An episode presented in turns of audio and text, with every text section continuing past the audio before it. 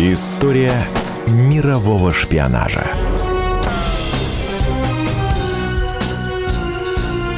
На радио «Комсомольская правда». Мы продолжаем цикл программ о советской разведке. 75 лет назад, в 1943 году, Сталин подписал решение о начале работ по созданию атомной бомбы. Решение опоздало. Уже через два года, летом 1945-го, американские ученые-ядерщики во главе с Оппенгеймером успешно провели испытания атомного оружия. Но советской разведке удалось похитить важные документы из самой засекреченной американской лаборатории в Лос-Аламосе. Все, что там происходило, тут же узнавали и в Москве, благодаря советскому разведчику-нелегалу Жоржу Ковалю, который сумел стать там своим – Зам главного редактора российской газеты, историк спецслужб Николай Долгополов, один из немногих, кто подробно изучил и описал его жизнь в своей новой книге «Легендарные разведчики 2». Часть первая. Жорж, Джордж, Джо Коваль, а, Георгий Коваль, Жора Коваль. Масса интерпретаций его э, имени. И вот э, это, я бы сказал, выдающееся явление не только в атомной разведке, но и вообще в той самой разведке, которая велась а, во время Второй мировой войны. Американцы, американцы называют это самым выдающимся явлением. Я не знаю, самое или нет, но действительно выдающееся. Коваль был единственным, я подчеркиваю, единственным советским разведчиком из легальной и нелегальной разведки, которому удалось проникнуть на атомный объект. Больше такого не было. Ведь остальные разведчики, которые наши приезжали туда, да, они получали сведения от своих агентов, от иностранных агентов. А Коваль сам давал эти сведения. Как это получилось, это история, ну, и длинная, и интересная, и в то же время довольно короткая. Коваль родился э, в Штатах, куда уехал его отец Эйбрахам Коваль, и куда приехала потом его мать. Из маленького какого-то они были белорусско-польского местечка. Джо а, говорил по-английски без этого вот местечкового акцента. Он, у него был блестящий английский. И все говорят, что вот почему так вышло, никто не знает. Коваль очень хотел учиться. У него было еще э, два брата, по-моему, Изя и Джонни, но они не пошли по вот этой вот научной линии, а Джо, он был гениальным мальчишкой. Так бывает, знаете. И вот э, Джо пошел по этой линии. Он стал учиться, он поступил в университет, он закончил два курса, он вступил в Young Communist League. Это Лига молодых коммунистов Америки. Now go ahead, a Young Sail Generation. Вперед, поколение а, молодых коммунистов Америки. Был такой а, песенка, гимн в Америке Компартия перед войной была популярна, в нее и вступил Коваль вот в эту партию коммунистическую, американскую, совсем юным, боролся за свободу, но вышло так, что его отец Эйбрахам понял, что он не туда заехал. Надо возвращаться срочно в Советский Союз. И не куда-нибудь, вот не в то самое белорусское местечко, а только в ту самую новую республику, которую товарищ Сталин устроил для евреев советских и тех, которые выехали. Советский Биробиджан. И вот а, уже в 1932 году довольно взрослый человек, уже лет 19, там, я не помню, по-моему, 19 лет, Джо Коваль со своим папой, с двумя братьями, с мамой отправляется на пароходе а, Исаак Левитан прямо прямиком в советский Биробиджан. Добрались, и очень понравилось там, очень понравилось. Семья плотника Эйбрахама, которые стали называть по-прежнему Абрамом, получила жилье. Они были счастливы в этом Биробиджане. И очень хорошо пошли дела у среднего сына, который родился как раз э, в Рождество, понимаете, он родился 25-го. И это был большой подарок для американской разведки, именно рождественский подарок, а может быть и для советской. Вот что произошло с Ковалем? Он понял, что ему надо из Биробиджана уезжать в Москву чтобы получить настоящее хорошее высшее образование. Он мечтал быть химиком, поступил в Менделеевку. Так как у него были одни золотые всегда медали везде, и дипломы, и все прочее, тогда не было золотых медалей. Вот он поступил в Менделеевку, он был отличником, он занимался э, общественной работой, но без фанатизма. Он был комсомольцем, но не каким-то лидером. Он блестяще говорил, естественно, по-английски. И, как ни странно, вот для меня это вот тоже немножко удивительно, он по-русски говорил без акцента. Ну, бывают люди, способные к языкам. Вот таким был парень, как э, Джо Коваль. И Коваль, в конце концов, уроженец штата Айова, города Су-Сити, никто о таком городе не слышал, он поступил в Менделеевку, закончил ее с отличием. Ему предложили в аспирантуру. Он ее закончил, опять-таки, как он все заканчивал, с отличием. И он уже готовился и дальше, понимаете, работать в своей Менделеевке. Его оставляли там. Счастье. Жена счастливая была. Муж поступил вообще, вообще как это все. Дочка маленькая росла. И все закончилось в один прекрасный день, когда его вызвали в известное учреждение и сказали, что вы знаете, вот мы бы хотели, чтобы вы помогли военной разведке в ее благородном деле борьбы э, с американским империализмом. Коваль недолго учился, недолго. Ему придумали две легенды, как он вообще попадает в Америку. Коваль все документы свои вывез предусмотрительно из Штатов. Все. Он их не сдал а в американское посольство. Некоторые люди, приезжая, а, отказывались от американского гражданства. Коваль ни от чего не отказывался. Все было при нем. И вот он въехал в Соединенные Штаты. Легенда первая. Его снабдили фальшивыми документами на чужое имя. Легенда вторая. Он просто приехал из своего города Су-Сити, что в штате Айова, он просто приехал в Нью-Йорк. Он хочет работать там. Ну, это естественно. Парень, который способен к наукам, он хочет поступить на работу, он хочет жить не в провинции, он хочет жениться, в конце концов. Он устроился на работу. И вот здесь вот, понимаете, начинается то везение, которое бывает, как мне кажется, только у людей, а, которые верят в себя и которые хорошо знают свое дело. Когда Коваль сходил с корабля, на пристань американскую, он очень боялся, что его документы, которые ему выдали по легенде номер один, да, чужие, они не выдержат проверку. И в пути доброжелательный, хороший, вежливый, услужливый паренек познакомился с американцем каким-то. Оказалось, что этот американец – капитан корабля, который как раз швартуется в Сан-Франциско постоянно, где причалил корабль и Джо Коваля. Он откуда-то из Франции ехал, из Гавра, по-моему. Когда началась проверка документов, то капитан сказал, этот парень со мной, ну что там, не... да, это студент, пойдемте. И его даже не проверили на границе. То есть он избежал проверки документов. Это могла быть первая и последняя проверка. Коваль почему-то был не уверен, что документы сработают. Они были фальшивые. Назовем это так, как называли в то время «липа».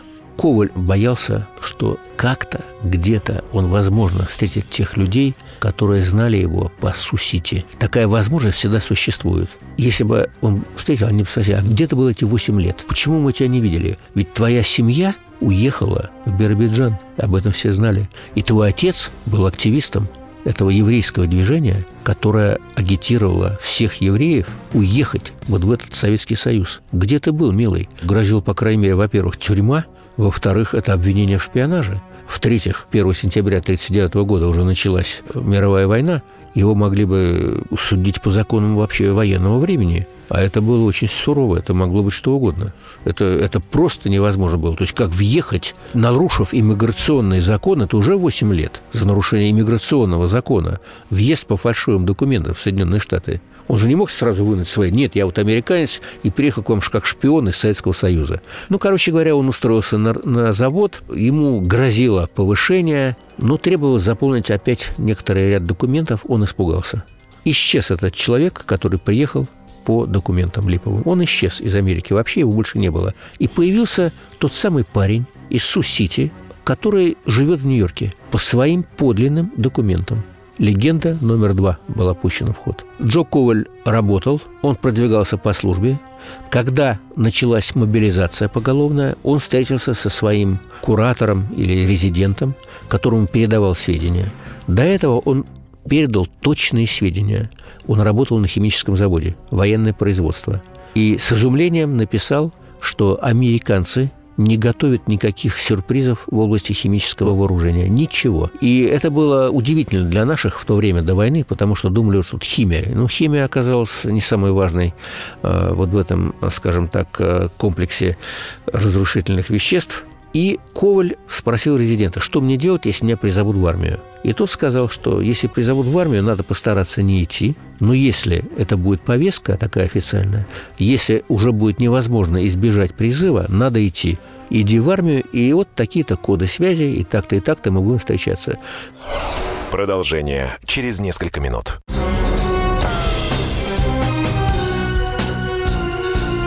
История мирового шпионажа. Здравствуйте, друзья! Это новая программа на радио «Комсомольская правда», которая называется «Подзарядка». С вами Вероника Борисенкова. И Сергей Краснов. Подзарядка – это заряд самой необходимой информации для того, чтобы начать новый день вместе с нами. Мы работаем по будням с 7 до 11 по московскому времени. На подзарядку становись.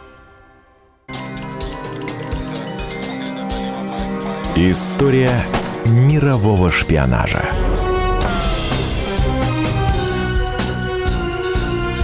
На радио «Комсомольская правда». 75 лет назад, в 1943 году, Сталин подписал решение о начале работ по созданию атомной бомбы. Решение опоздало. Уже через два года, летом 1945-го, американские ученые-ядерщики во главе с Оппенгеймером успешно провели испытания атомного оружия. Но советской разведке удалось похитить важные документы из самой засекреченной американской лаборатории в Лос-Аламосе – все, что там происходило, тут же узнавали и в Москве, благодаря советскому разведчику-нелегалу Жоржу Ковалю, который сумел стать там своим. Зам главного редактора российской газеты, историк спецслужб Николай Долгополов, один из немногих, кто подробно изучил и описал его жизнь в своей новой книге «Легендарные разведчики 2». Часть вторая. Коваля, по-простому говоря, забрили. Он стал рядовым, и вот тут вступили в игру настоящие, так сказать, американские кадровики. Они стали изучать его документы и увидели, что что такое, в армию поступил парень и рядовым служит, а у которого два семестра уже, скажем так, высшего образования. Моментально его отрядили на специальные химические курсы военных, которые он закончил, как всегда он заканчивал все курсы э, с, с отличием. И дальше вдруг его снова вызвали в какое-то учреждение, он не понял какое, заполнил опять документы, боясь, конечно, что опять будет проверка. Но проверка, видимо, была не глубокой. Если бы она была глубокой проверкой, то люди бы поняли, что вот эти вот годы, которые он отсутствовал, их объяснить нельзя. Не запрашивали его родной город Сусити, где он был, да? И сразу после заполнения документов его отправили в школу где, как он понял, изучали химию на предмет того, чтобы химики, которые выходят из школы, могли моментально определять уровень радиации, высокий он или нет. Коваля это удивило. Он об этом сообщил резиденту и исчез. Была поднята тревога, где он, что он, ничего не понятно было, ничего неизвестного. И вдруг Коваль объявляется. Он находится именно под своим именем рядовой Джо Коваль находится в городе Оук-Риджи, наши называют иногда Оук-Ридж его, и он там занимается производством урана и плутония. Досье. Город Оукридж создан правительством США в штате Теннесси для секретной программы по разработке атомной бомбы. Для этого в долине Окридж было куплено 60 тысяч акров земли. Город был обнесен оградой, а войти на его территорию можно было только через пункты пропуска, где дежурили вооруженные охранники. В Окридже построили завод по обогащению урана. Во временных бараках жили десятки тысяч человек. Они трудились на отдельных участках, и большинство из них не знали конечную цель работ до тех пор, пока американцы не сбросили атомные бомбы на Японию. С сотрудников брали подписку о неразглашении. Для безопасности там проводились тесты на детекторе лжи. На видном месте в городе стоял рекламный щит. На нем было написано «То, что ты видишь, слышишь и делаешь здесь, ты должен забыть, покидая это место». В середине 1945 года власти убрали ограждение вокруг Окриджа. Город перешел от военного управления к самоуправлению. Коваль рассказывает обо всем, что делает его завод – как он может это сделать? Как это ему удается? Ведь секретность жуткая. Каждый работает из техников и инженеров только в своем секторе. И почему он передает такие сведения, непонятно было. Через полгода он приехал на служебном американском джипе из города, из города Олкрич, встретился со своим куратором, резидентом, передал ему все данные.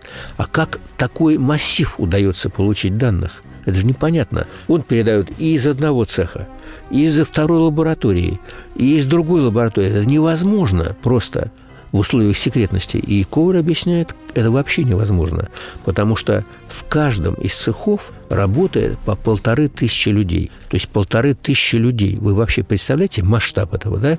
Значит, под его как бы кураторством находится четыре с половиной тысячи людей – это масштаб огромный. А почему под кураторством? Потому что смелый американский солдат, он же советский разведчик-нелегал Джо Коваль, измеряет уровень радиации и идет первым, чтобы, не дай бог, кто-то не заболел, не подхватил лишнюю дозу и все прочее. Понимаете? И вот это открывает, конечно, глаза советской разведки. Документы идут может быть, вот не так регулярно, как хотелось бы, потому что, конечно, из закрытых зон ему очень сложно, очень сложно вырываться. Он встречается, а, может быть, раз в полгода, вот так вот, со своим э, резидентом.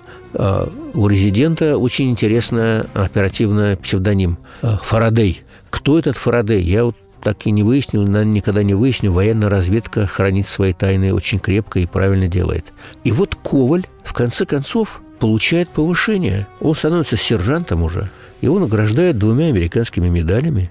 Он дослужился до своего. Он передает ценнейшие сведения о том, как устроен взрыватель американской бомбы.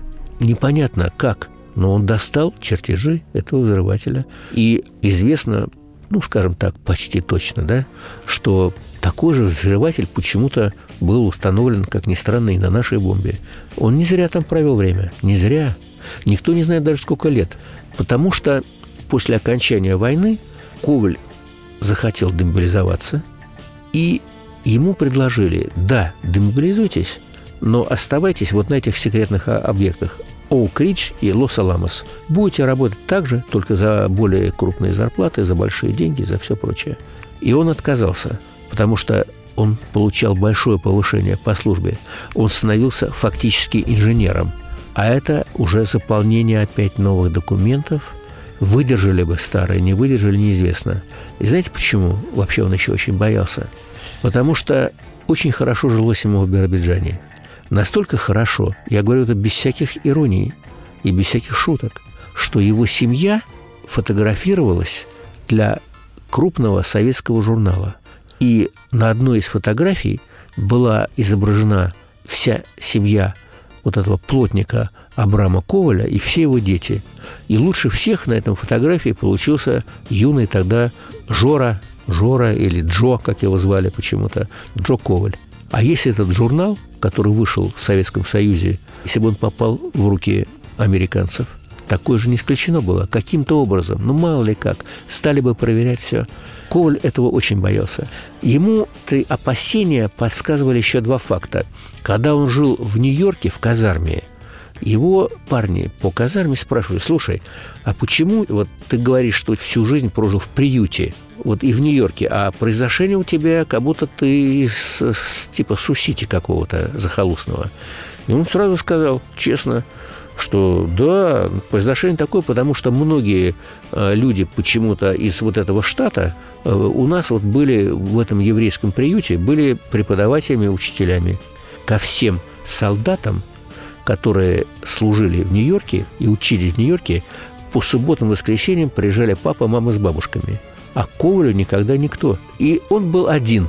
Почему один? А я сирота еврейский, больше никого у меня нету. Все. И вот Джо Коваль очень боялся, что это объяснение, которое принимали солдаты, как-то, может быть, всплывет, как-то, может быть, вырвется на лурушу, и его каким-то непонятным образом могут поймать.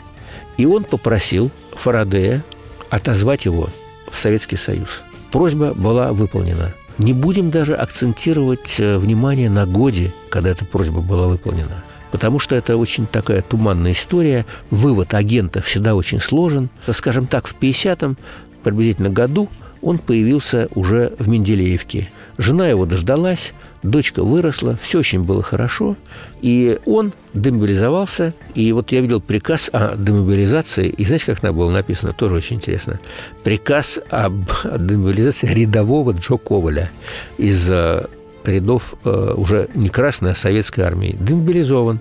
Коваль опять пришел в Менделеевку, его приняли с распростертыми, его еще помнили. Его э, определили в аспирантуру. Он защитил диссертацию очень быстро и был счастлив. Вот, наконец, он заживет тихой, спокойной, размеренной жизнью. С его групп было покончено. Вдруг его вызвали в отделу кадров, он думал, что это какое-то повышение, а его попросили написать заявление о том, что он уходит с работы. Как сработать? Я только что защитил диссертацию, вот и сказали, что не нужны специалисты. Он ринулся в другое учебное заведение, не нужно. На завод не нужно, еще куда-то не нужно. Его никуда не принимали, вообще никуда. Он не мог понять, что случилось. Ну, нам теперь, вот, э, глядя на 53 год, это было тогда, понятно, что случилось. Попал как раз вот в дело врачей, в дело космополитов. Но главное было не в этом, а потому что все бдительные кадровики никак не могли понять, почему человек, который попал в армию, там, условно говоря, в 39-м, в 40-м, да, и демобилизован, и прошел всю войну, да, и закончил, обратите внимание, не какой-то институт, а Менделеевку, и с отличием. Почему он так и остался рядовым. И почему за всю войну у него есть одна лишь награда, которую давали всем, кого демобилизовывали? Медаль очень симпатичная, приятная, мне она нравится всегда, но одна лишь медаль за победу над Германией. Он бы мог сказать, что в Америке ему дали две медали, и там он был сержантом, дослужился, но он этого не мог сказать, потому что он дал клятву, он дал присягу, это была секретная миссия. Продолжение через несколько минут.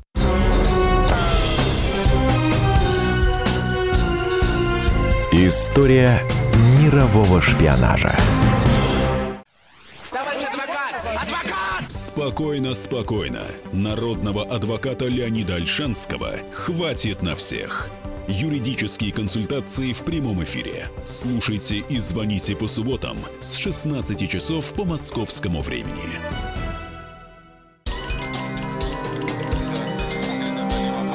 История мирового шпионажа.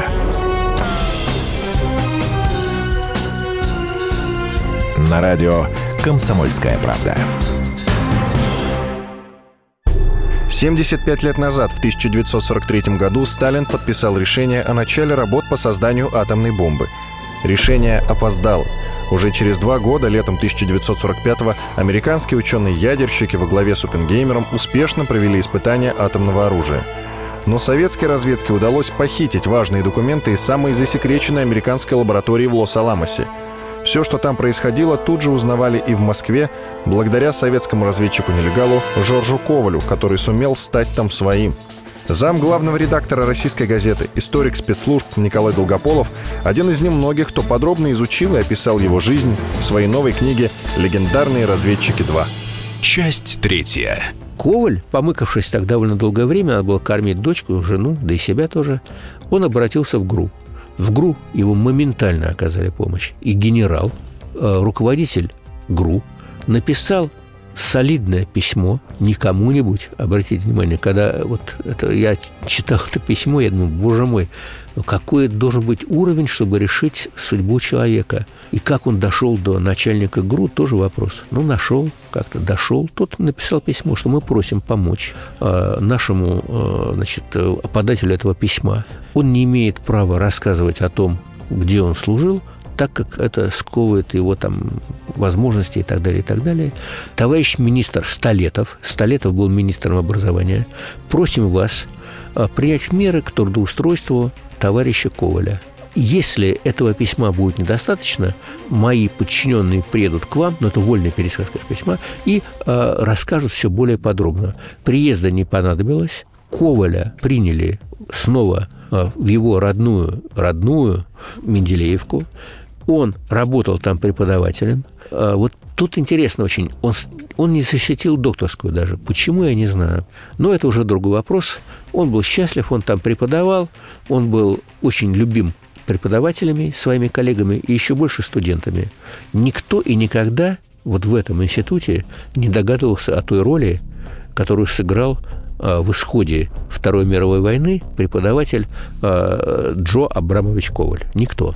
Однажды я видел Коваля живьем. Это была очень смешная встреча. Знаете, я был в очень дружеских, я бы сказал так, отношениях с Николаем Петровичем Старостиным. И мы сидели на старом, добром, любимом моем «Динамо» вместе с патриархом Спартака. Играли, по-моему, «Спартак» и «Динамо», а может, кто-то и другой. Это был год, думаю, 94-й, вот так приблизительно. Мы сидели, такой центральная трибунка так, и сзади нас на такой тоже почетной какой-то трибунке сидели такие пожилые люди, все орали, болели за «Спартак» только. И Николай Петрович говорит, посмотрите, э, Николай Михайлов сын, он меня так называл, э, вот посмотрите туда, назад, на трибуну. Я говорю, да, болеет за вас очень сильно. И такие все солидные, все в шляпах люди сидят, такие пожилые, в галстуке. Он говорит, а вы знаете, э, кто вот этот вот? И показал мне. Ну, нет, откуда? Это очень известный человек. Это э, просто очень известный ученый-химик. Я говорю, ну и что? Что ученый-химик? Э, почему бы ученому химику не болеть за московский «Спартак»? Он говорит, да он шпион, его бы за «Динамо» болеть.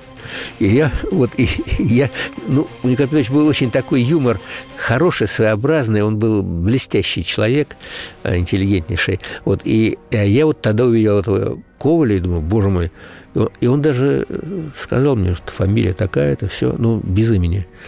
Я подумал, что как-то интересно, в истории не было такого. Рассказывал о фотографии. Вот счастливая семья плотника стоит, да? Это фотография каким-то образом попала в ФБР.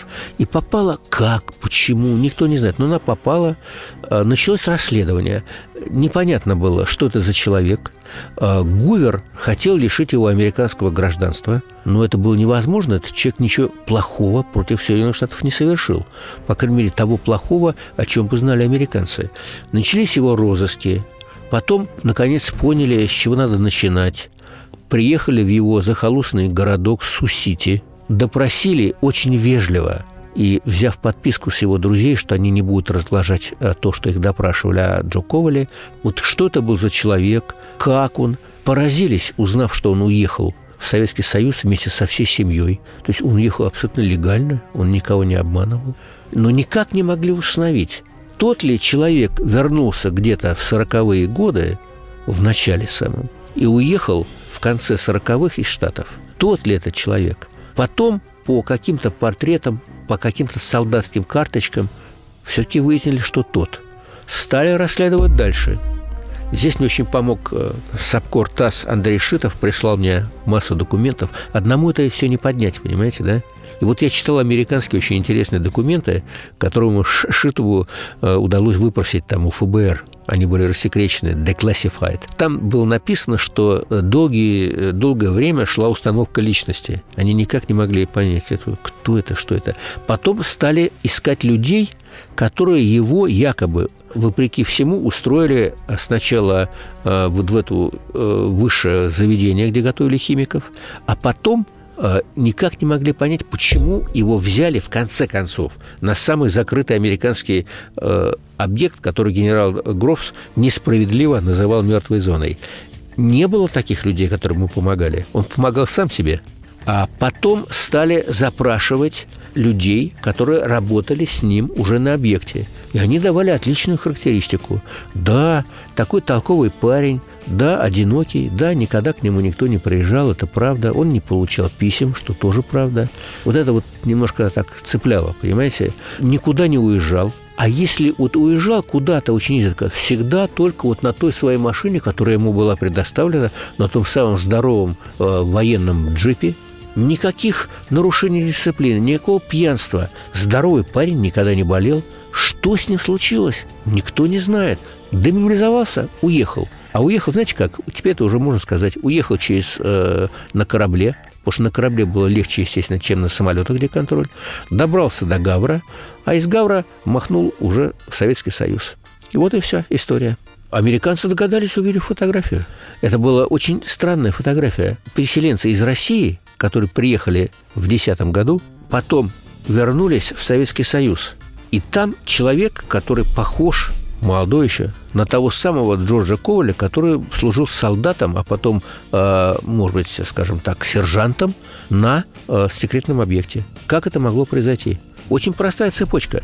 Как вот это все произошло? Но цепочку американцы вот размотали только после того, как Владимир Владимирович Путин побывал на открытии ГРУ. Руководители ГРУ самого закрытого ведомства э, показали ему музей и показали разведчика, который вот все это совершил. Была его фотография там. Путин изумился. Человек близкий к разведке, да? Он никогда не слышал о таком и не мог слышать. Он спросил, а почему э, этот человек не рассекречен? потому что его никто не хотел рассекречивать. Но знаете, вот уже э, где-то в 90-е годы мы снова к нему приблизились, обратились, стали его приглашать. Он какие-то вещи получал, там иногда денежные премии, иногда что-то еще. Его приглашали в узкий круг людей, таких же, как он, которые доблестно, я подчеркиваю, доблестно и с честью проработали на э, страну, и э, ему этого было достаточно. Владимир Владимирович сказал, что вот такого человека нужно наградить званием Героя России. Он был награжден посмертно званием Героя России.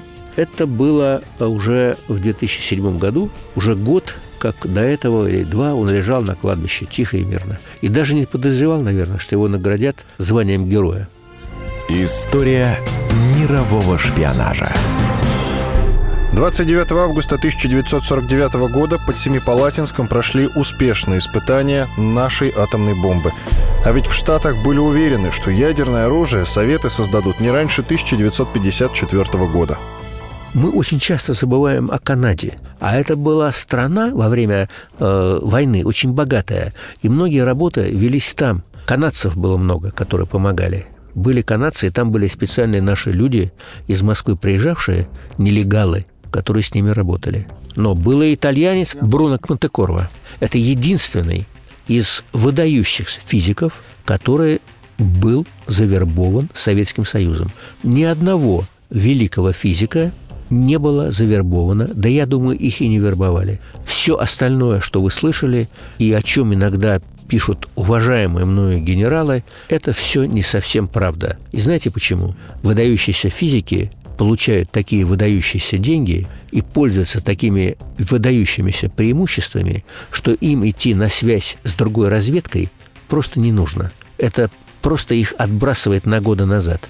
И если они если они подвергают свою жизнь опасности, да, то те деньги, за которые они подвергают эту жизнь опасности, никогда не стоят их положения и того, что они получают от страны, на которой работают. Досье. Бруно Пантекорво, итальянский ученый, стоял у истоков современной ядерной физики, убежденный коммунист – Советская разведка начала интересоваться Пантекорво еще в 30-х годах, а в 40-е он уже передает ценные сведения об американском ядерном проекте. В то время Бруно Пантекорво работал в США. По своим убеждениям он не мог допустить, чтобы ядерным оружием владела какая-то одна страна. Только при ядерном паритете возможен мир, так считал итальянский ученый. В 1951 году советская разведка, боясь разоблачения Пантекорва, организовала его бегство вместе с женой и тремя сыновьями в Советский Союз. В СССР он работал в Дубне, где его звали Бруно Максимович. Он работал здесь у нас, а, в Советском Союзе. Я еще вам скажу, видел его живым. Да, очень было смешно. А, в академическом поселке под названием Новодарина какой-то стоял итальянец, которого подводили к корту, подводили, я подчеркиваю, под руки, давали ему ракетку, он очень был необычно одет для тех э, годов 60-х, и когда начиналась игра в теннис, он всех обыгрывал. Это был Пантекорова, итальянский физик. Важный момент. Как рассказывает историк Павел Пряников, главной сложностью в работе над советской атомной бомбой был недостаток сырья. На территории СССР и соседних дружественных государств месторождений урана было очень мало. Добыча шла в Таджикистане, но и там находились лишь небольшие залежи. И только победа над Германией позволила нам забрать у немецких разработчиков остатки сырья. Те, которые не успели вывести американцы. Всего в Союз отправили примерно 15 тонн чистого урана и 100 тонн его оксида. Слушайте завтра в 22.05 продолжение нашего цикла о советской разведке. Расскажем о новой версии гибели одного из самых ценных советских разведчиков Николая Кузнецова.